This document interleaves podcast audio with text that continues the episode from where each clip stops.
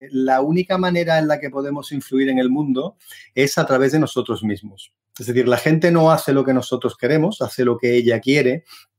Y si podemos de alguna manera influir en el mundo es a través de nuestro propio comportamiento y de nuestra manera de relacionarnos con nosotros mismos, para empezar, para estar bien, para estar serenos, para tener la mente clara y, mirar la realidad de manera objetiva, porque ese es el primer paso. Y luego, lógicamente, pues para relacionarnos con los demás.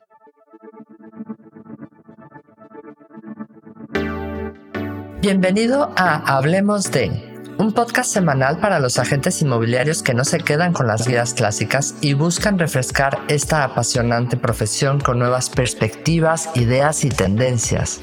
Soy Rocío González Gasque, manager formadora y coach inmobiliario. Quédate y aprende junto a líderes y expertos de los bienes raíces cómo vender más y mejor, pero sobre todo disfrutar de tu profesión. Hoy tenemos el gusto, el placer de saludar a Emilio Barcalcel. Emilio es coach, entre muchas otras cosas, es compañero mío. Eh, estudiamos juntos y nada, quería presentarlos porque el tema de Emilio es súper, súper interesante. Vamos a hablar de, eh, cuéntanos, ¿cuáles son las habilidades esenciales? Vamos a hablar de todo eso, de eh, las habilidades que debe tener una persona. Entonces, si quieres empezamos, Emilio, perdona, voy como como voy todo el día así, ya voy. Tranquila, Lucía. Encantado de estar aquí contigo hablando. Gracias. Cuéntanos un poco para las personas que no te conocen, ¿quién es Emilio? ¿Cómo empieza tu historia? ¿Qué, ¿Cómo? Háblanos de ti. Muy bien, pues bueno, antes que nada, eh, Rocío, encantado de estar aquí contigo otra vez, ¿no? Y, hola a todos los que nos están escuchando, ¿no? Un placer estar aquí. Bueno, yo me llamo Emilio, Emilio Valcárcel, soy de, Sevilla, una ciudad preciosa en el sur de España, ¿no? Y eh, nací en el año 68 y desde muy joven eh, tuve mucha curiosidad. Soy alguien muy curioso, ¿no? Entonces, desde, desde muy pequeño me interesó mucho la gente, qué, qué nos mueve, qué nos motiva, ¿no? y estudié Derecho, pero nada más terminar eh, me fui a Alemania, aprendí alemán con una beca y eh, empecé a trabajar en una empresa multinacional muy conocida aquí ahora que se llama Lidl, ¿verdad? Eh, donde estuve 20 años y durante, estuve con ellos en, en Berlín, en Alemania al principio. Eh, luego vine a España con un grupo muy pequeño a montar la empresa y el puesto que ocupé la mayor parte de mi carrera profesional fue el de director de la división este de España, donde dirigía unas 100 tiendas, una plataforma logística y tenía unas 1.500 personas a mi cargo. Wow. Sí, em, un, buen, un, buen, día, un buen día me di cuenta de que me interesaban eh, mucho más las personas que los números.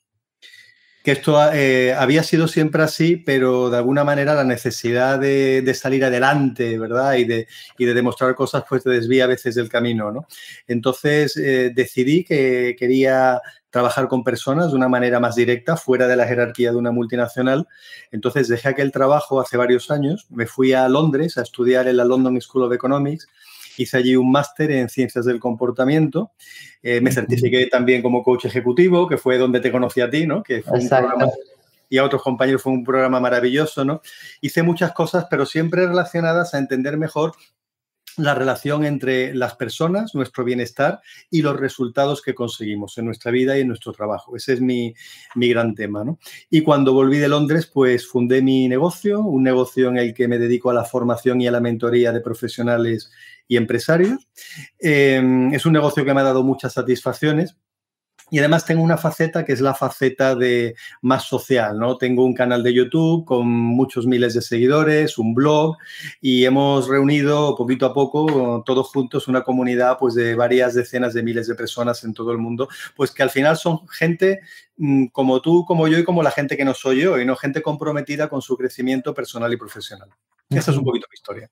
Wow, no, la verdad es que es súper, súper interesante, Jesús.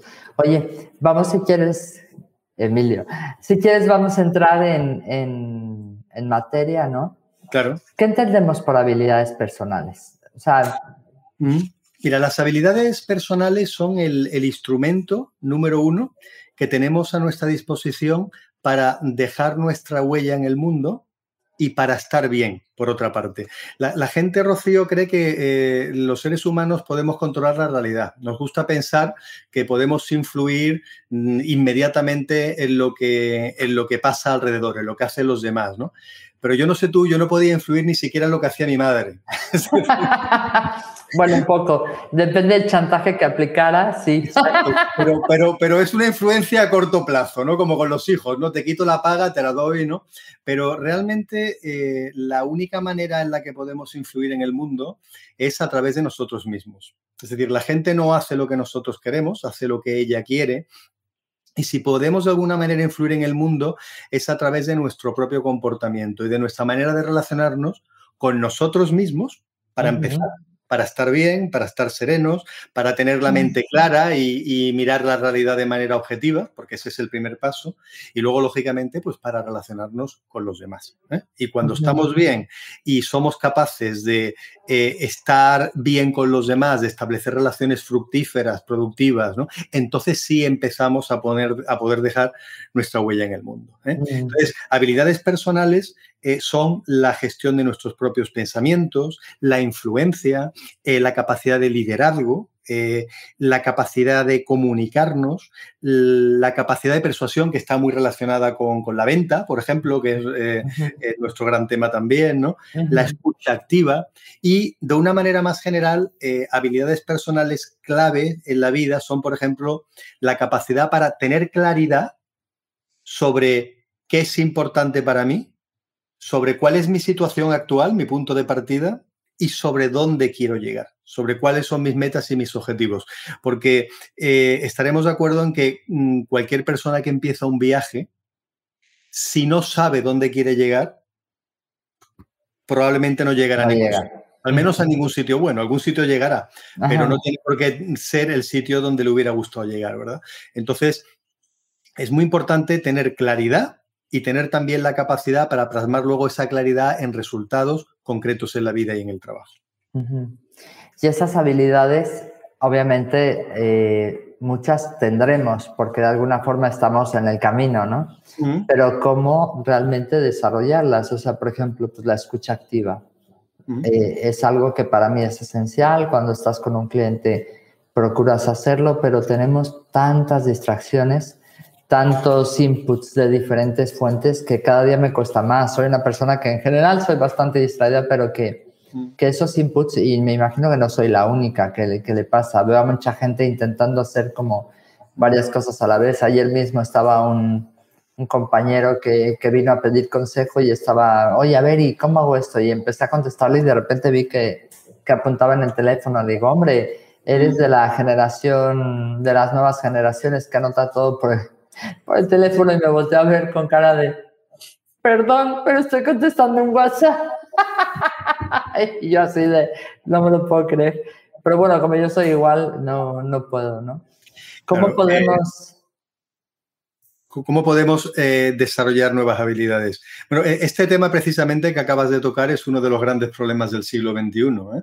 Ahora mismo todos llevamos esto aquí eh, que es una ventana a toda la información del mundo y en lugar de usarla para eso, la usamos para distraernos, para perder la concentración y para no estar en el mundo precisamente nos acerca a las personas que están lejos y nos alejan de las personas que están cerca, ¿no? Maravillosa, maravillosa frase. Estás con alguien y eres incapaz de mirar a los ojos, y nos pasa a todos, ¿eh? y escuchar a esa persona eh, porque estás pendiente de, las distracciones, de la alarma o, del, de la musiquilla, ¿no? Entonces, eh, la capacidad de atención la, habilidad, mejor dicho, la habilidad para estar atentos, para estar presentes, es, una, ah, es algo que tenemos que desarrollar, todos. Mira, las habilidades eh, las adquirimos fundamentalmente por dos caminos, por dos caminos. El primero es la, imitación, que es como aprenden los niños, ¿no? Es decir, hablar es una habilidad, caminar es una habilidad, y de alguna manera, eh, un niño camina eh, porque ve que la gente a su alrededor está en pie y en el momento en que puede quiere hacer lo mismo, apoyar las manitas, ¿no? Y, un buen día empieza a andar, ¿no? O empieza a hablar porque imita los sonidos de su papá y de su mamá, ¿no? ¿Eh? Papá, mamá, poco a poco los labios van formando sonidos, ¿no? Y el niño aprende por imitación. Y a veces las habilidades que adquirimos, pues también son habilidades en negativo. Es decir, adquirimos la habilidad para enfadarnos por imitación, si en nuestra casa eh, eh, pues hay un entorno conflictivo, adquirimos la... También puede haber habilidades en negativo, ¿no? La habilidad para molestar a los demás, pero la, primera fase de la vida eh, adquirimos habilidades por imitación. Y claro, llegamos a la edad adulta con un juego de habilidades que hemos aprendido casi por casualidad, porque es lo que veíamos a nuestro alrededor, pero que no es necesariamente el conjunto de habilidades que nos lleva a ser mejores personas y mejores profesionales. Porque, no, claro, porque no necesariamente crecemos rodeados de personas ideales y de profesionales maravillosos. Claro, claro. Y nos puede pasar que tengamos la habilidad de molestar a las personas o la habilidad de interrumpir en una conversación. La, y esas, esas habilidades nos alejan de conseguir lo que estamos buscando. Habilidades, entonces las verdaderas habilidades, las que de verdad nos acercan a nuestros objetivos y nos ayudan a estar mejor nosotros y también a poner mm, eh, bienestar, estabilidad y resultados en el mundo, son habilidades que normalmente se adquieren eh, con el entrenamiento. ¿eh? Es lo que, lo que en, inglés es un término que se llama deliberate learning, aprendizaje deliberado. Y es un concepto muy interesante. Normalmente los profesionales nos formamos porque la empresa, no sé, cuando yo estaba en, la multinacional, te dan un curso, ¿verdad? Vamos a hacer un curso de negociación. Y a lo mejor lo que yo necesito en ese momento no es un curso de negociación, a lo mejor lo que necesito es un curso para saber escuchar a mis colaboradores. O para simplemente saber estar tranquilo y sereno y para no sentirme mal en situaciones de presión. Pero este tipo de cursos normalmente no se imparten en las empresas ni en las escuelas de negocios, porque las empresas y las escuelas de negocios imparten cursos pues para las empresas, lógicamente, para que, para que la empresa eh, asimile al profesional, para que el profesional funcione, para que sea operativo. Pero el bienestar del profesional y sus resultados personales normalmente a las empresas, por desgracia, aunque eso está mejorando, les, solía importar poco. ¿no? Entonces, el aprendizaje deliberado consiste en coger las riendas de nuestra propia vida y de nuestra propia formación y decir, vamos a ver, a mí, Emilio, a ti, Rocío, ¿no?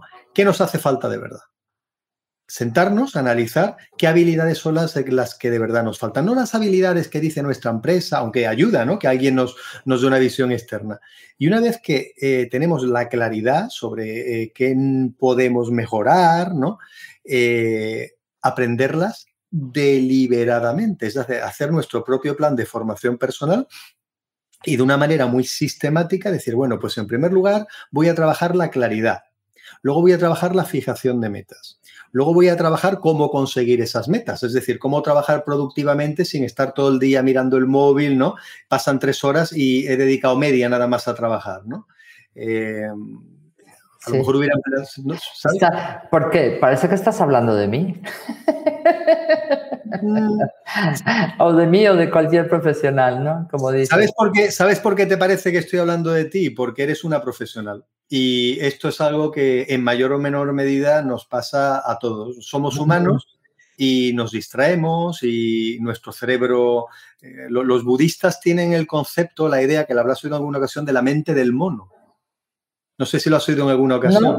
Eh, se usa mucho en cuando mm, nos enseñan meditación y mindfulness. La mente del mono es eh, nuestro cerebro en su estado más normal, que es un cerebro que divaga, que se pierde, que se... Es como un monito, ¿verdad? Ahora, ahora me subo una ramita, miro, me como una nuez, luego me voy a otro sitio, ¿no? Y nos cuesta mucho enfocarnos. Y a veces también el mono es un mono muy puñetero, ¿eh? Es un mono que... el mío se la pasa jugando, madre mía. Eh, esa mente también que a veces nos hace enfocarnos en lo negativo o que nos dice que no valemos gran cosa, o que nos dice que nunca vamos a conseguir aquello que queremos, ¿no? Es decir, es un mono peligroso. Entonces, eh, esa, esa, mente eh, primitiva eh, que tenemos, una habilidad importante es domarla, es mantenerla enfocado en lo que queremos hacer, ¿verdad?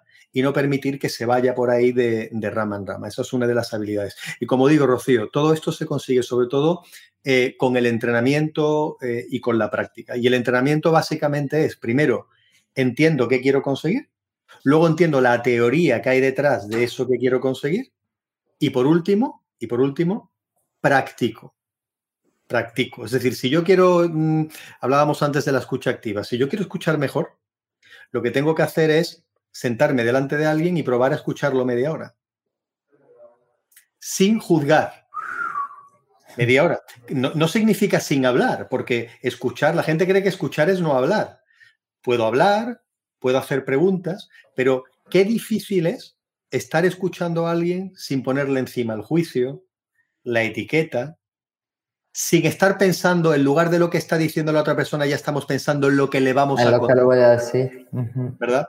Y pues es una habilidad difícil de adquirir, pero solamente se adquiere primero queriendo, queriendo escuchar activamente, entendiendo cómo se hace, que esa es la parte teórica, y luego practicando nuestro día a día. Wow, es, complejo. Permíteme, Jesús, hablando de escuchar, es que a mí me gusta en esto, tenemos algunos comentarios que saben que todos los que nos están escuchando nos pueden preguntar por aquí. Está Verónica Guillén de Venezuela, de Táchira, Venezuela, eh, y Belkis, que está por aquí desde Callao, Lima, en Perú. Caray, es que aquí eso es la gracia del, mundo de Internet, ¿no? Que nos ven en diferentes sitios, en diferentes momentos, ¿no? Y, demás. Fíjate que esas habilidades, ¿cuál destacarías tú de, todas las habilidades que, debemos adquirir? Como dices, la claridad. Quizás es la más difícil porque, bueno, o no. Eh, ¿Cuál sería desde tu punto de vista la más la más compleja de todas? ¿O por dónde empezarías en un proceso, por ejemplo, de coaching de, a ver, Jesús, necesito que me ayudes porque no sé por dónde voy? Sí, ¿se ha ido, ¿se ha ido la cámara, Rocío? ¿A mí se me ve? Sí, fíjate, te estás, déjame te oculto. Siempre me pasan cosas en los vivos. Estás como fijo. A ver si ahora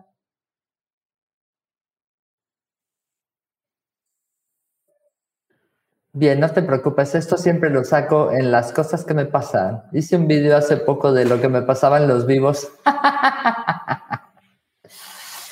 y bueno, no pasa, ese es, ¿ves? La habilidad de tener paciencia en un vivo. Sí, un momento y vamos a... Tun.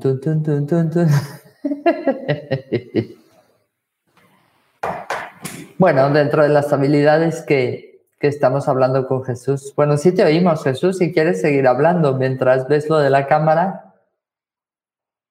Ya no lo escuchamos tampoco. Hola Aurelio, ¿cuánto tiempo? Espero que estés muy bien por ahí. Bueno, mientras la gente que me está viendo, acompáñenme en lo que Emilio se vuelve a conectar, por favor es, parte divertida esto de estar en un vivo y, que te pasen estas cosas. Bueno, chicos, dentro de las habilidades que yo creo que tenemos que conseguir es estar presente en el momento. El fin de semana me pasó algo súper desagradable, me timaron, me engañaron, se aprovecharon de que estaba en un momento de máxima distracción con mucha gente intentando poner atención, intentando hacer cosas y fue muy triste. Y todo fue por no estar presente por estar haciendo varias cosas a la vez. O sea que por eso me urgía tener esta conversación con Emilio. Ahora que se vuelva a conectar, se lo preguntaremos, ¿vale? ¿Cómo podemos hacer para, para realmente poder estar donde estamos, estar alertas e intentar llegar a todo lo que queremos llegar, ¿no? Tú, tú, tú, tú. Jesús, ¿estás ahí? Emilio. es que se llama Jesús Emilio. Pero bueno. Mm, eh, no está. bueno, vendrá enseguida. Jesús, hijo mío, ¿dónde estás? A ver si está por aquí. Bueno, chicos, nada, seguimos esperando. Es que el entrevistado es el que tiene la conversación, el que tiene la sartén por el mango. Yo tengo que esperarlo un poco, pero bueno, contarme vosotros, los que están conectados, mm, comentar algo ahí en el Facebook para que podamos charlar. ¿Alguna pregunta que tengáis? Vamos pensando las preguntas que le queremos hacer a Emilio. Ay, Dios mío. Sí se le veía, ¿verdad? Pero se dejó de ver, no sé qué hizo. Ahora se conectará. Mira, ahora está entrando por otro lado. Sí, se te oye, se te ve. Pues voy a apagar. Vale. Bueno, ahora, ahora debería oírseme bien. Siento, se me literalmente se me ha apagado el ordenador, la computadora.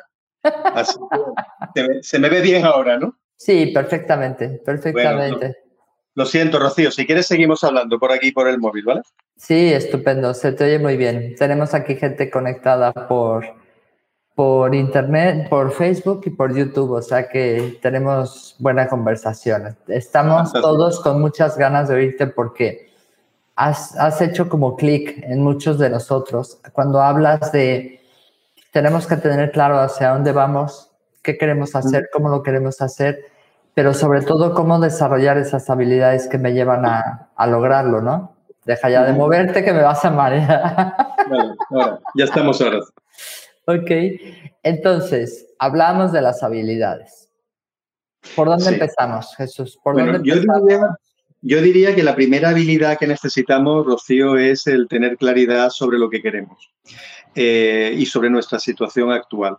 Es lo que decía antes, la mayoría de la gente eh, ni siquiera eh, somos capaces muchas veces de saber cuál es nuestro punto de partida. Nos autoengañamos, ¿no? pensamos que sabemos más de lo que sabemos, nos cuesta entender muy bien en qué situación estamos, en nuestra vida personal, en el trabajo, ¿verdad?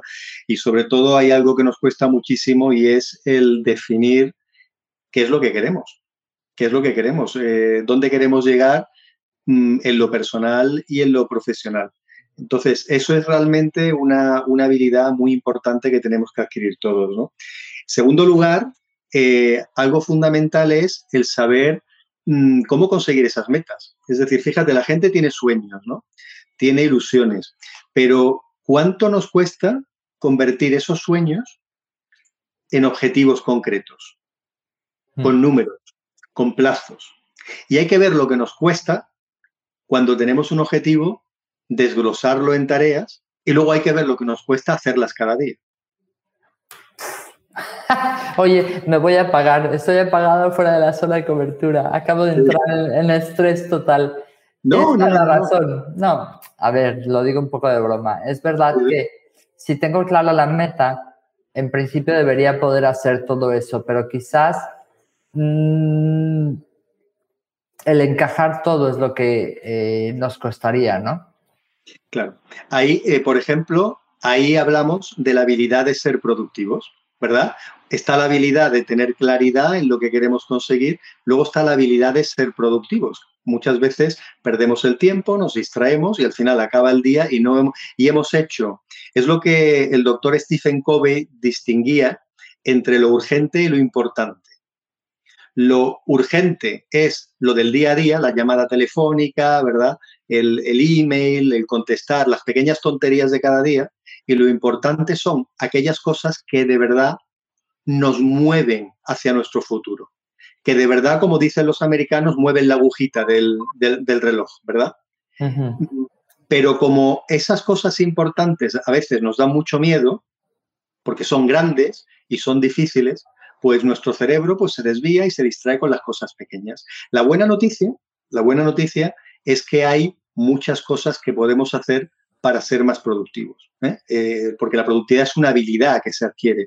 Entonces, hay técnicas como el time blocking, el bloquear bloques de tiempo en nuestra agenda que nos permitan concentrarnos en una única tarea, ¿no? Se puede aprender a planificar la semana en esos bloques, se puede trabajar con objetivos trimestrales, uno o dos objetivos ambiciosos como máximo, ¿verdad? Hay técnicas mm, que se pueden utilizar, de hecho yo las uso y me funcionan, mm, pero bueno, simplemente hay que entrenarlas, lógicamente, ¿no? Vale, ¿y cómo empezamos? ¿Cómo empezamos a entrenarnos? Cuéntanos un poco también, tenía la duda entre cuando hablamos de habilidades personales, si tienen que ver con aptitudes o talentos. O sea, ¿en qué, en qué se diferencian las habilidades con, con, las aptitudes o talentos? Pues mira, las, la gente las confunde, ¿no? Eh, capacidad, aptitud o talento y habilidad, pero son cosas eh, muy distintas. Mm, el talento es muy parecido a la capacidad y son aquellas cosas que se nos dan bien de manera innata, ¿eh? aquellas cosas que nos gustan y para las que tenemos facilidad. ¿eh? Podemos imaginarnos, no sé, alguien que tenga oído para la música, ¿no? Y que de manera natural, pues oye, canta y entona bien, ¿no? Mientras que si yo canto, pues vuelve a caerse el ordenador otra vez. ¿eh? hay gente hay gente que tiene talento innato, eh, que tiene un don y hay gente que no. Es, esa facilidad. Pero la habilidad es otra cosa. La habilidad es desarrollar eh, esa capacidad para hacer algo realmente bien en el mundo. Entonces, tener oído musical es un talento, es una capacidad innata. En cambio, tocar el piano es una habilidad. Por, mucha, por mucho talento, por mucho oído musical que yo tenga, eh, incluso Mozart tuvo que aprender a tocar el piano. Le, llevó mucho menos tiempo que una persona normal, pero incluso él tuvo que adquirir la habilidad, entender dónde estaban las teclas, etcétera, etcétera. Entonces, eh, traduciendo eso a las habilidades personales, pues puede haber alguien que sea más extrovertido, más simpático de entrada, ¿no? Mm, aparentemente tengo más facilidad para la comunicación, pero eso no quiere decir necesariamente que sea un buen comunicador, que tenga la habilidad de comunicarme bien. Porque puede ocurrir que si no estoy entrenado, pues confunda comunicarme con hablar mucho. Y con soltarle al otro mi, rollo, ¿verdad? Eh, cuando comunicarse bien tiene mucho más que ver con escuchar que con hablar. Entonces, muchas veces el, esa, esa facilidad de relación no significa que seamos buenos comunicadores. Es algo que, como habilidad que es, tenemos que entrenar.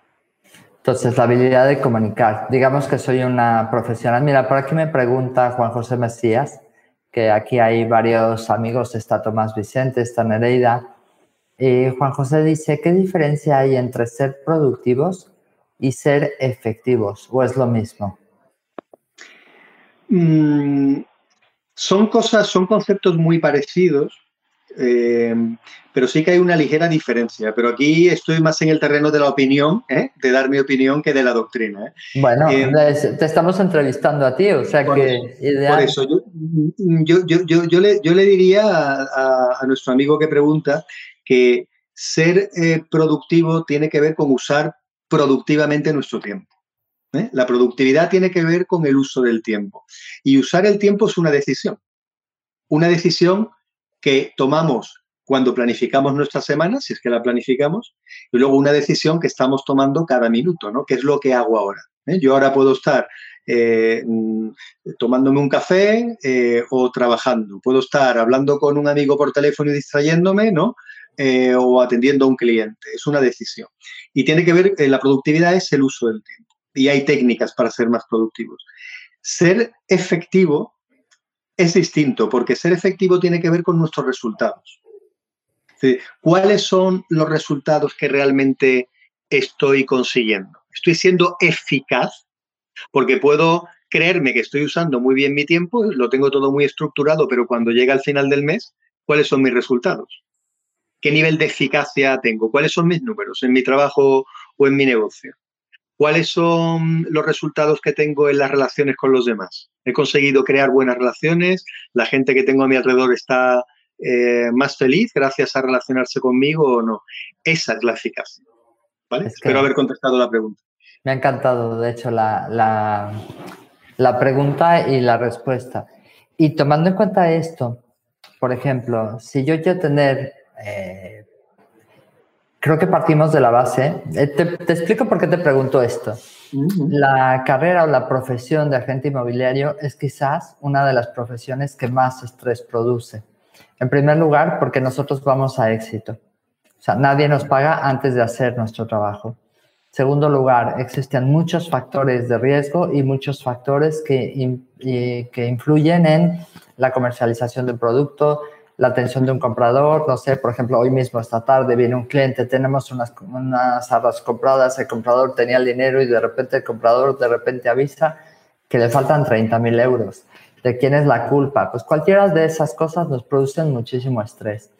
Y eh, estamos siempre ávidos de esto. Entonces, cuando hablamos de habilidades personales y hablamos de programar nuestras tareas y, y decidir en qué usar nuestro tiempo, yo sé que como conceptos son espectaculares, pero yo creo que todos los que te están oyendo, que son agentes inmobiliarios y que se dedican a lo mismo que yo, que básicamente son todos los que están conectados ahora, es cómo podemos hacerlo realmente. Efectivamente, valoramos si este mes me ha ido bien, si he vendido, si he captado las suficientes propiedades, etcétera, pero ¿Qué otros factores podemos tomar en cuenta y qué podríamos hacer realmente para manejar eso? Me estoy poniendo muy seria en este tema porque es algo que necesito.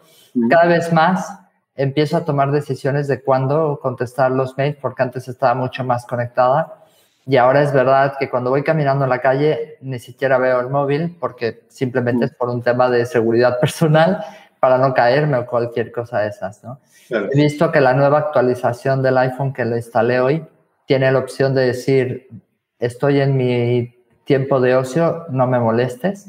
Y eso me ha encantado porque también estoy intentando hacer eso los fines de semana, pero ¿qué podríamos hacer nosotros que nos dedicamos a este trabajo? Que de repente un cliente quiere ver una vivienda a una hora donde tú ya tenías programado quizás tu momento de ocio y esas cosas. ¿Qué habilidades tenemos que desarrollar? Mira, eh, tú recuerdas que hace algún tiempo yo hice una formación para, tus agentes inmobiliarios. Sí, sí, en la oficina. Y, antes, antes de, de, hacer esa formación, estuve hablando con uno o dos de ellos, ¿no? En privado, porque me interesaba entender bien la problemática que tenían. ¿no? Y algo que me interesó muchísimo, porque yo les pregunté que, cuál es tu mayor desafío, ¿no? es decir, qué es lo que más te preocupa, dónde sufres más o, o qué puedes mejorar. Y todos, y luego también en la formación la respuesta fue la misma, dijeron las llamadas de captación. ¿Eh? Sí, sí, nos producen muchísimo estrés, claro. Las llamadas de captación. Y pregunté por qué. Dice, bueno, pues porque las llamadas de captación es que te pueden decir que no, te pueden colgar, te pueden hablar mal. Claro. Justo, te pueden decir que no es lo más bonito que te pueden decir. exactamente, exacto. Entonces es realmente duro, ¿no? Y ahí empezamos a hablar, si recuerdas en la formación, y, podemos hablar ahora un poco de eso también, del manejo, de la habilidad de manejar eficientemente nuestros pensamientos y nuestras emociones.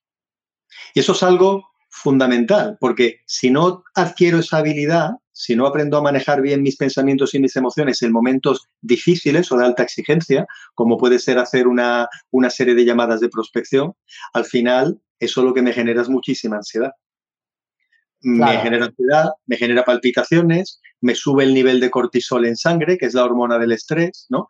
Y al final Mm, lo primero que va a ocurrir es que voy a dejar de hacer las llamadas, con lo cual no voy a hacer las llamadas y por tanto no voy a tener los resultados que quiero. Y en segundo lugar voy a tener eh, eventualmente, pues, oye, un pequeño problema de salud incluso, ¿no? Porque no, estoy gestionando bien ese estrés, ¿no? Y la buena noticia es que esto se entrena. Es decir, eh, yo, hay técnicas, y una de ellas muy eficaz es la meditación, por ejemplo, y luego hay otras técnicas para relativizar lo que me ocurre, ¿no? Y si me permite dar un, pequeño consejo a, la, gente que nos oye. Eh, y es más fácil decirlo que hacerlo, ¿no? Pero eh, lo primero que diría es que la visión o la percepción que la persona que está al otro lado del teléfono tenga en ese momento de nosotros no tiene nada que ver con nosotros esa persona, a ti, Rocío, o cualquiera de tus compañeros, no os conoce, no sabe ni quiénes sois. Claro, podemos jugar a que somos actores, ¿no? Claro, está, está reaccionando a una situación, a una llamada, igual está reaccionando más pues porque ha discutido con su mujer o porque está en medio del trabajo, porque ese día ha tenido un mal día, ¿no? Eh, y lo mismo con el que reacciona bien, ¿no? Entonces, si, si cuando alguien reacciona bien no pensamos que sea porque nos ama locamente, sino porque es una persona amable, pues cuando reaccionen mal, tampoco deberíamos tomarlo de manera personal. No, desde luego, porque además seguramente es que esa persona tiene problemas, ¿no? Efectivamente. Entonces, siempre es importante entrenarse en esa habilidad de saber dónde está la frontera entre el otro y yo. Eh, y aquí está lo que se llama la comunicación asertiva. ¿eh? Eh, hay tres modelos de comunicación fundamentalmente, Rocío, por si ayuda a, los compañeros que nos están oyendo. El primer modelo es la comunicación pasiva.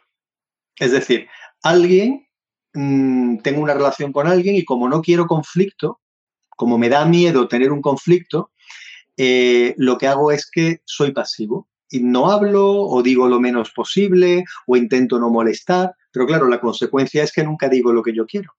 Y a medio y largo plazo, y esto es así en el trabajo, con nuestra pareja, en la vida privada también, ¿no? A medio plazo, eh, eso nos afecta la autoestima y sobre todo la, la otra persona no puede relacionarse con normalidad con nosotros porque no sabe lo que queremos. ¿Vale? Y es, decir, la comunicación pasiva es muy común para evitar conflictos, pero no funciona. Luego está la, la comunicación agresiva, donde baso mi comunicación en lo que quiero yo. Que hay gente así, ¿no? Oye, eh, lo quiero para mañana, tal cual, ¿no? Esto es lo que yo, yo, yo, yo. Y al final, claro, eh, te estás comunicando de una manera que no tiene en cuenta la otra persona. Entonces, esto es, es efectivo a corto plazo, porque la otra persona puede que ante una voz o no haga lo que queremos, pero a medio y largo plazo es destructivo, destruye las relaciones. Y el modelo verdaderamente efectivo de comunicación es la comunicación asertiva, que tiene en cuenta lo que quiere el otro, pero también tiene en cuenta lo que quiero yo. y, en ese modelo, exacto. y en ese modelo de comunicación, eh, lo que tengo que conseguir es decir claramente lo que quiero, ponerlo encima de la mesa, intentar integrarlo con los intereses del otro, que también tiene sus intereses porque es una persona distinta, y a ver cómo puedo comunicarme con esa persona para que haya un win-win, ¿no? Un ganar-ganar. ¿eh? ¿Cómo podemos hacer que esta combinación entre lo que tú quieres y lo que quiera yo, pues al final sea efectivo para todos? Claro, esto requiere mucho más pensamiento que pegarle un grito a alguien. O que callarse. Y como es más como requiere más trabajo y más entrenamiento, pues es lo que menos hacemos, pero realmente es el único estilo de comunicación que funciona.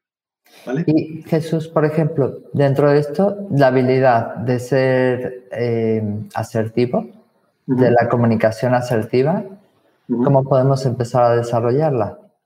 Porque a veces es o escucho lo que me dicen, que sería en un sentido, o yo hablo y es lo que yo quiero, pero cuando es, a ver, entiendo lo que tú quieres, escucho, pero también digo lo que yo quiero. Bueno, pues, el primer paso es lo que estamos haciendo ahora. La gente que nos está escuchando, algunos ya sabrán mucho de esto eh, y otros a lo mejor eh, escuchan el término por primera vez o no sabían muy bien lo que era. Entonces, el primer paso para adquirir cualquier habilidad es saber que existe. Es saber que tengo una necesidad de comunicarme asertivamente y entender que a lo mejor me estoy comunicando pasivamente o agresivamente, saber que hay una tercera vía y eh, empezar a entrenarme, ¿vale? O sea que este ya es un buen primer paso, escucharnos hablar de esto, ¿no? Mm, y aquí quiero dar un, reconocimiento muy cálido a la gente que, hablando de productividad y de eficacia, que en lugar de estar ahora tomándose una cerveza o, viendo un partido, está invirtiendo su tiempo en escucharnos, ¿verdad? En aprender y en desarrollar sus habilidades. ¿eh? Eh, eso también es una decisión. Un aplauso, exacto. Es decir, esa es la gente que progresa en la vida, la gente que también dedica su tiempo a aprender, a intentar conocerse mejor y a desarrollar nuevas habilidades. Aquí, de verdad, un, reconocimiento a todos los que nos están escuchando. Y, eh, el, primer paso es entender que tengo la necesidad de comunicarme asertivamente. El segundo paso es entender cuáles son las fases de la comunicación asertiva. El primer paso de la comunicación asertiva es escuchar. Es la, es la escucha activa, que es una habilidad en sí.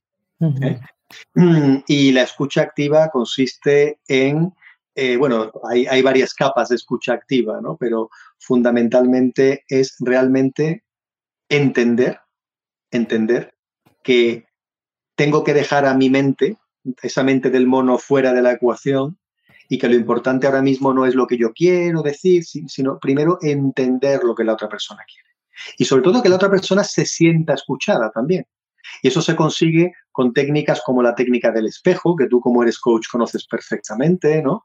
¿Verdad? Donde de alguna manera eh, eh, acompasamos nuestros movimientos, ¿verdad? La postura, la mirada. Tan importante como escuchar es que la persona se sienta escuchada y muchas veces ahí es donde fallamos, ¿no? Eh, esa persona que el otro día estaba hablando contigo y estaba contestando un WhatsApp delante tuya, claro, ¿tú cómo te sentiste? ¿Cómo te sentiste? Bueno, no se lo tomé a personal porque yo soy un poco así y, fui más bien empática, pero sí es verdad que les dije, tengo muchísimo trabajo, eh, te doy, y te asigno estos minutos por, por amistad y por tal. Y sí es verdad que cuando veo que está apuntando y veo que está disperso, pero igual yo soy muy dispersa, entonces dije, bueno, seguramente es alguien más bien parecido a mí y sí me di cuenta que sí, no, no es agradable. No me lo tomé a personal y por supuesto no, no tengo nada a eso, pero sí es verdad que dices, te estoy dando parte de mi tiempo que no tengo, que es una habilidad que tengo que aprender, el decir que no, pero bueno, lo estoy, estoy en ello. Eh, y al final sí te sientes un poco mal de, de, no ser escuchado. Entonces me imagino la gente que viene a hablar conmigo y le pasa lo mismo. O sea, intento intento concentrar, pero también intento no hablar de más. Es decir, ya hablamos de esto, venga, el siguiente, next, o sea... Mm. Mira, te, voy a poner un ejemplo por si te ayuda, y aquí lógicamente no estábamos hablando de esa persona o aquella, porque esto nos pasa a todos, ¿no? Entonces, eh, te voy a poner un ejemplo eh, mío para que veas lo que me pasaba a mí, ¿no? Cuando yo estaba en, la multinacional, como te decía, era el director del este de España y tenía 1.500 personas a mi cargo, una organización muy grande, cientos de camiones eh, para arriba y para abajo, y tenía un equipo, un equipo de gerentes, que eran los que dirigían todo aquello. El gerente de logística y almacén, que era el que llevaba pues un almacén enorme, ¿no? Donde almacenábamos y, suministrábamos, eh, los tres gerentes de ventas que llevaban las tiendas, ¿no? Eh, el gerente de aprovisionamiento, el gerente de expansión inmuebles. Y eh, lo que ocurría era que yo estaba trabajando y mi puerta estaba abierta, porque teóricamente yo era un líder de puertas abiertas, me consideraba yo, ¿no? Genial, ¿verdad? Pero eso sí, tocaban a la puerta. Oye, te quería hablar de un tema. Yo estaba trabajando, ¿no? Me interrumpían. Pero como yo era un líder de puerta, sí, sí, cuéntame, ¿no? Claro, perfecto. Con el primero, muy bien. Claro, la quinta interrupción de la mañana. Déjenme en paz. yo, no, yo no era yo, yo era, yo era un toro de Miura ya. Yo miraba y decía, ¿pero qué quieres? y ese pobre, que era el último que llegaba, que no tenía culpa de nada, mm, recibía una mirada ¿no? que le taladraba. ¿no? Igual y te decía, era para preguntarte si querías un café, ¿no? Efectiva, efectivamente. Entonces, pero claro, la puerta estaba abierta y entraba quien, quien quería. Entonces, ¿de quién era la responsabilidad? Eh, a mí la palabra culpa no me gusta. Pues la responsabilidad era mía, no era de ellos. Entonces, lo que hice, lo que hice fue que les dije, mira, a partir de ahora, el viernes por la tarde vais a recibir un email mío. Y en ese email vais a recibir la hora exacta a la que vais a tener una reunión conmigo, a solas. Eh, no a salto de mata, sino el martes a las 10 tú te reúnes conmigo, el miércoles a las 7 te reúnes tú conmigo. Y una vez a la semana tenían todo el tiempo que ellos necesitaban para contarme lo que quisieran. Se anotaban sus cosas, yo anotaba las mías, entraban en el despacho y hablábamos de lo divino y lo humano. Alguno de ellos era mucho más sintético, acababa y se iba, ¿no? Y los dos muy bien. Y había otro que después y ahora quiero contarte que he discutido con mi mujer. ¿Ves? Eres coach desde antes de saberlo. Claro, y, bueno, pues yo le escuchaba porque eso era lo que mi, eh, colaborador necesitaba en ese momento. Bueno, pues, y luego, si había alguna emergencia, en otro momento de la semana me llamaban, pero la consecuencia fue que el nivel de interrupciones bajó para mí. Yo podía trabajar seguido mucho más tiempo, con menos interrupciones, y la segunda consecuencia fue que ellos se sentían mucho más escuchados, se sentían acompañados, porque yo tenía el tiempo para estar con ellos. Esto es algo que parece muy evidente, pero que, puede ayudar mucho. Wow, yo quiero eso. Simplemente una manera distinta de organizarse. Cuando detectamos que algo no funciona, nos paramos, pensamos qué es lo que no está funcionando, hablamos y creamos un sistema nuevo que funciona mejor. Y no pasa nada, porque en el pasado no haya funcionado algo. Somos seres en, movimiento, ¿no? Aprendemos cada vez, claro. Sí, sí, nosotros aquí una de las filosofías que tenemos es que eh, tú decías, aquí no estamos buscando culpables. Yo no estoy viendo si alguien fue o es culpable de, sino todo lo contrario, es, bueno, ¿qué hemos aprendido en esta lección? Que esto, tiene, que esto que tiene que quedar claro de antes, que esto tiene que ser de esta forma, etcétera. Y al final, efectivamente, vas cambiando, ¿no? Quizás ese es en el tema, el tema lo que tú dices, el, las interrupciones, las charlas, pero claro, cuando has acostumbrado a un equipo a estoy aquí para escucharte y decirte estoy aquí para escucharte, pero vienes los miércoles por la tarde. Esa es la diferencia. Uy, vale, sí, sería curioso. Pero también me pasa que igual también ellos me escuchan, entonces, no sé. Tendría, mm. que, tendría que valorarlo. Es, muy difícil, Rocío, te lo digo por experiencia y antes he comentado la anécdota, ¿no? Es muy difícil estar disponible para todo el mundo a todas horas. Realmente, realmente, en mi opinión, no funciona. No funciona porque nos creemos que estamos disponibles, pero nadie tiene una capacidad ilimitada. Y las relaciones humanas, algunos más que otros, también tienen un consumo, es decir, nuestro cerebro también se cansa de estar continuamente concentrado pensando qué digo, qué me están diciendo. Entonces, si estoy continuamente con ese bombardeo de una interacción y otra y otra y otra, y no tengo un descanso o no tengo un espacio asignado, lo que ocurre es que al final me creo que me estoy comunicando, pero, pero en realidad no me estoy comunicando ya. Estoy tan cansada o tan gastado, ¿no?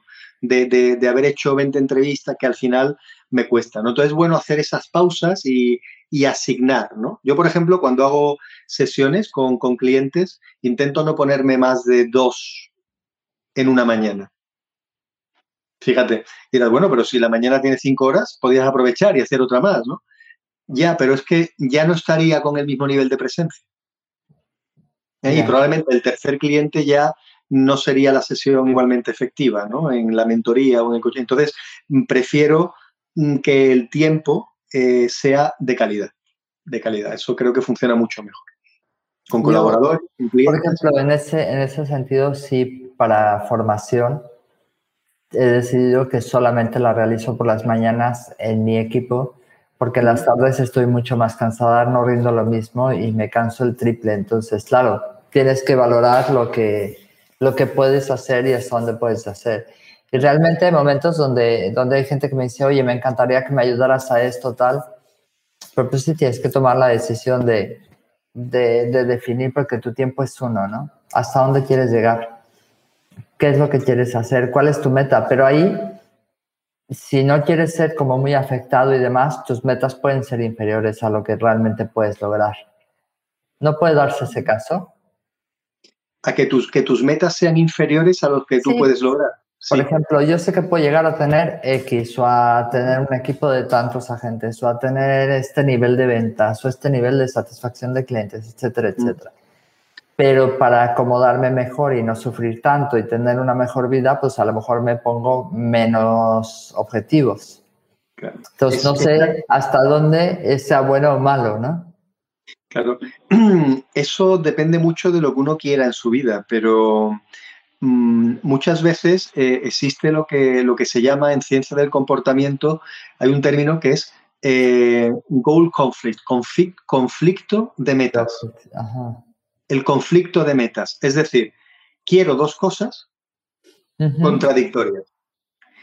Y eso es condenarme a la insatisfacción. Por ejemplo, eh, estoy trabajando duramente porque tengo, me he puesto un objetivo que quiero conseguir este trimestre pero cuando estoy en la oficina y estoy allí todavía a las nueve de la noche, me siento culpable porque no estoy con mis hijos.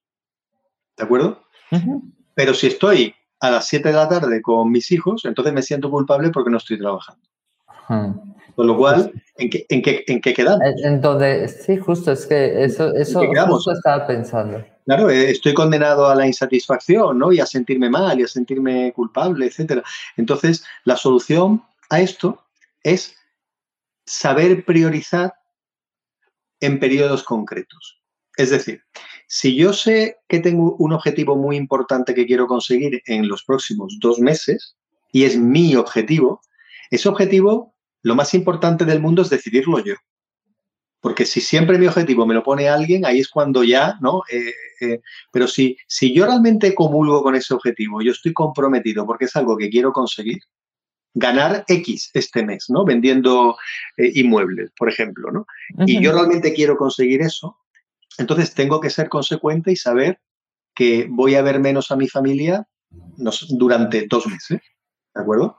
Pero es algo que quiero yo y entonces actúo de manera consecuente. Me siento con mi pareja, me siento con mis hijos, ¿no? Y les digo, cariño, cariños, ¿eh? durante dos meses voy a llegar un poco más tarde del trabajo. Os quiero muchísimo, pero es una época muy exigente y hay algo que tengo que conseguir. Y ellos lo entienden. Y pasados esos dos meses, sin culpa, he trabajado mucho más a gusto. Mm, además, tengo más tiempo de calidad con ellos porque me siento con ellos, disfruto más el tiempo que tengo con ellos. Muchas veces es más la calidad del tiempo lo importante. Y pasados dos meses, a lo mejor me hago, un viaje de una semana con mi familia y les compenso. ¿De acuerdo? Y luego, a lo mejor los dos meses siguientes, ¿eh? trabajo otro ritmo y paso un poquito más de tiempo con mi familia. ¿eh? Eh, lo importante está en tomar prioridades conscientes, en saber muy bien lo que quiero y en ser capaces de hacer esos pequeños sacrificios para conseguirlo. Mm, hay, una teoría eh, que es la teoría de los cuatro quemadores, que es muy interesante. Eh, eh, la vida y nuestra energía es como una cocina con cuatro quemadores, con cuatro fuegos. Pero el suministro de gas es único. Con lo cual, no puedo tener siempre los cuatro fuegos al máximo. Al máximo. No puedo. Y, y en la vida los cuatro quemadores eh, pueden ser, dependiendo de la persona, por ejemplo, nuestra vida personal, nuestro trabajo, nuestras aficiones y nuestros grandes sueños en la vida. ¿Vale? Mm, quiero tener una vida personal increíble, trabajar 20 horas diarias, ¿verdad? Eh, tener 40 eh, aficiones distintas y a la vez cumplir grandes sueños, eso no funciona. Y por eso muchas veces la palabra equilibrio, y esto va a ser muy polémico lo que voy a decir, ¿vale? Pero, pero es, polémico y, lo sé, pero la palabra equilibrio está sobrevalorada. ¿eh? No, yo lo que quiero es tener equilibrio, una vida, una vida zen continuamente. Mm, vale, pero vivimos en una época complicada. Una vida zen es tener los cuatro quemadores al mínimo. ¿Quieres equilibrio? Perfecto. Todo al mínimo, ¿no? Una vida familiar mediocre. Es lo que te decía. Puedes puedes definirte objetivos para no vivir en estrés, pero claro, mm, ahí están los quemadores, como dices tú. Al mínimo. Una vida familiar mediocre, no tengo aficiones, eh, mis sueños ahí están, sueño en ellos, se quedan en sueños y tal, y todo como al ralentí. ¿no? Eh, la gente que consigue grandes cosas en la vida, muchas veces aprende a hacer renuncias. Y esto es algo que va en contra de, toda esta filosofía que hay ahora, que también es necesaria del bienestar, ¿no? No, para mí lo más importante es mi bienestar. Oye, pues si yo estoy trabajando porque quiero conseguir algo muy, muy difícil, 14 eh, horas al día, porque es un proyecto mío, algo que a mí me importa profundamente, pues hombre, no es agradable trabajar 14 horas al día. Me canso, me duele la espalda, me explico. Eh, eh, ahí la clave no es el bienestar, ahí es mi compromiso personal con algo que yo he decidido que quiero conseguir. Y luego después, pues a lo mejor mm, puedo entrenar dos horas a la semana y entreno, o hago yoga, o me voy a correr, ¿no? Pero no puedo pretender estar tres horas al día en el gimnasio si hay algo importante que quiero conseguir en mi vida o en mi trabajo. No sé si me explico. Sí, sí, tienes que asignar un poco de gas a cada una, ¿no? Exacto. Entonces, a lo mejor durante tres meses lo que tengo con más gas es el trabajo, luego durante tres meses tengo la familia con más gas, ¿no? Luego eh, resulta que llega el verano, puedo bajar un poquito estos dos y mis aficiones suben y también la familia, ¿verdad? Y, y lo importante es ser flexibles ser flexibles y tener algo que escasea, Rocío, que es la compasión. La compasión por nosotros mismos. Porque normalmente no tratamos a nadie tan mal como nos tratamos a nosotros mismos. Me vas a hacer llorar, ¿eh?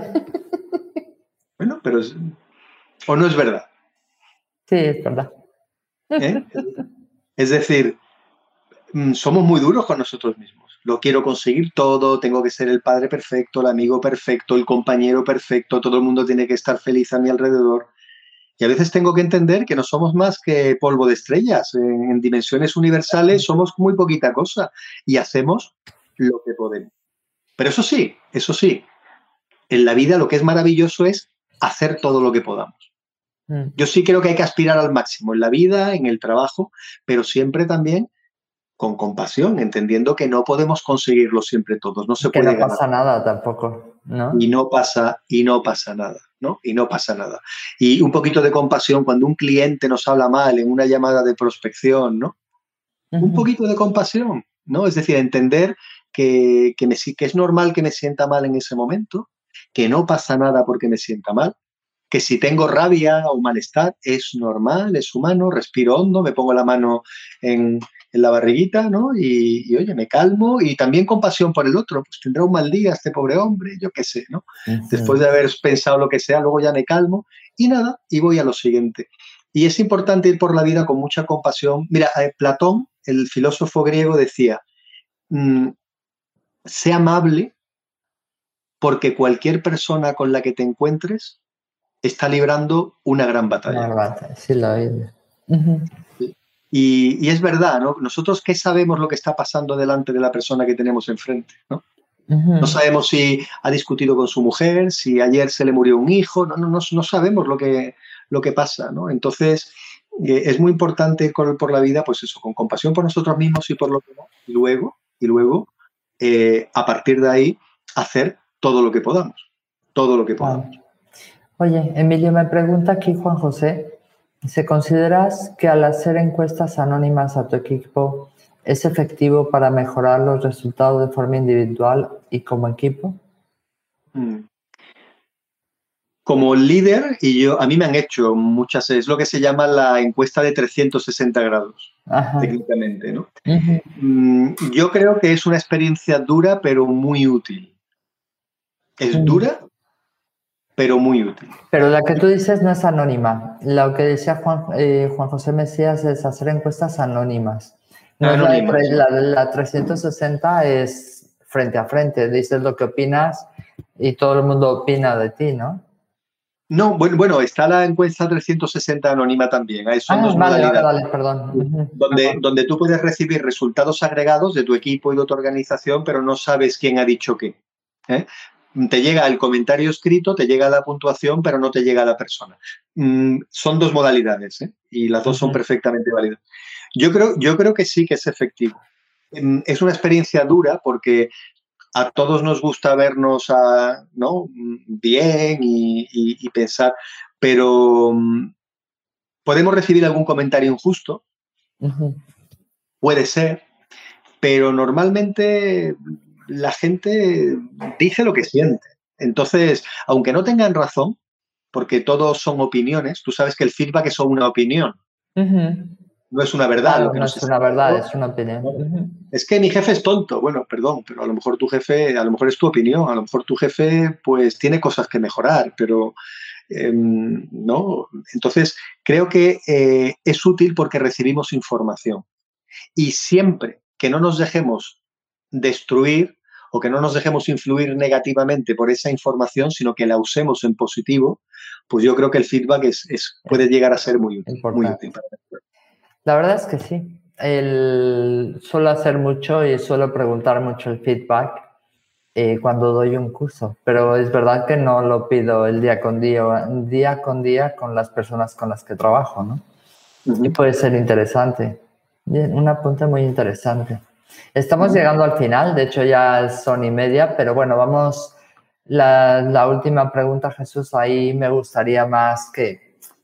Jesús, Emilio, es que, claro, yo te me llamo Emilio Jesús, me llamo Emilio Jesús, entonces al final nos llamamos por cualquiera de los dos. Bueno, total. Y lo peor es que ya te están escribiendo como Jesús, es Emilio Barcárcel, ¿vale? Emilio Jesús, Emilio Jesús Valcárcel, y ya está, con eso lo arreglamos. Y ya está. Oye, eh, a mí me gustaría, ya que tenemos la oportunidad de escucharte y hemos visto que, wow, tienes mucho que decirnos y, tenemos mucho que aprender de ti, ¿cómo te puede localizar la gente? ¿cómo puede hablar contigo? ¿Cómo puede buscarte en tu canal de YouTube? ¿Cómo, cuéntanos, háblanos en ese sentido para que la gente te siga y te pregunte y demás, ¿no? Encantado, Rocío. Bueno, pues el, método más sencillo de encontrarme es online en mi página web, que es Emilio Valcárcel, con V y L al final, punto com. Allí eh, están mis artículos, están mis vídeos, hablo de todos estos temas y de muchísimos temas más, ¿no? Em, y también eh, tengo una guía gratuita, es la guía que se llama Productividad y Foco Extremo. Es una guía de 32 páginas, muy sintética, donde explico los pasos básicos que hay que dar para sentirnos mejor, para fijar metas y para conseguirlas. Y que se han descargado aproximadamente unas 10.000 personas en todo el mundo ya. Wow. Y, es, una, es una guía gratuita que se pueden descargar en emiliovalcarcel.com barra regalo. Así de simple. Porque es lo que es, es un regalo. Y a partir de ahí eh, recibirán periódicamente pues, artículos míos, información sobre mi, sobre mi trabajo, sobre mis contenidos y sobre mis cursos también. Otra vía es el canal de YouTube, ¿no? Eh, buscando Emilio Valcárcel en YouTube se me encuentra fácilmente. Y precisamente hace dos semanas eh, inauguré un podcast también, que está ahora ya presente. Yo también quiero hacer un podcast. Está, podcast, están objetivos. En, las grandes plataformas, ¿no? Que se llama el podcast de Emilio Valcárcel. ¿no? Y allí también están todos mis contenidos. Y luego, por supuesto, si alguien quiere conectar conmigo más directamente, pues en la web hay un formulario de contacto y yo encantado de contestar a todo el mundo. No contesto inmediatamente porque recibo muchos correos cada día, pero tarde o temprano yo prometo que escribo.